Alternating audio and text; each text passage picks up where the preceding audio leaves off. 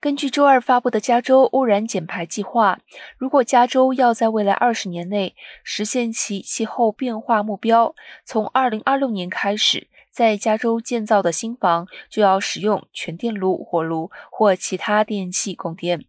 加州设定的减排时间表是全美最雄心勃勃的时间表计划之一。加州空气资源委员会的路线图为加州设定了到二零四五年实现碳中和的道路。这意味着从空气中去除的碳与排放的碳一样多。董事会人员建议，加州到2045年将石油和天然气的使用量减少91%，并使用技术来捕获和储存剩余来源的碳排放。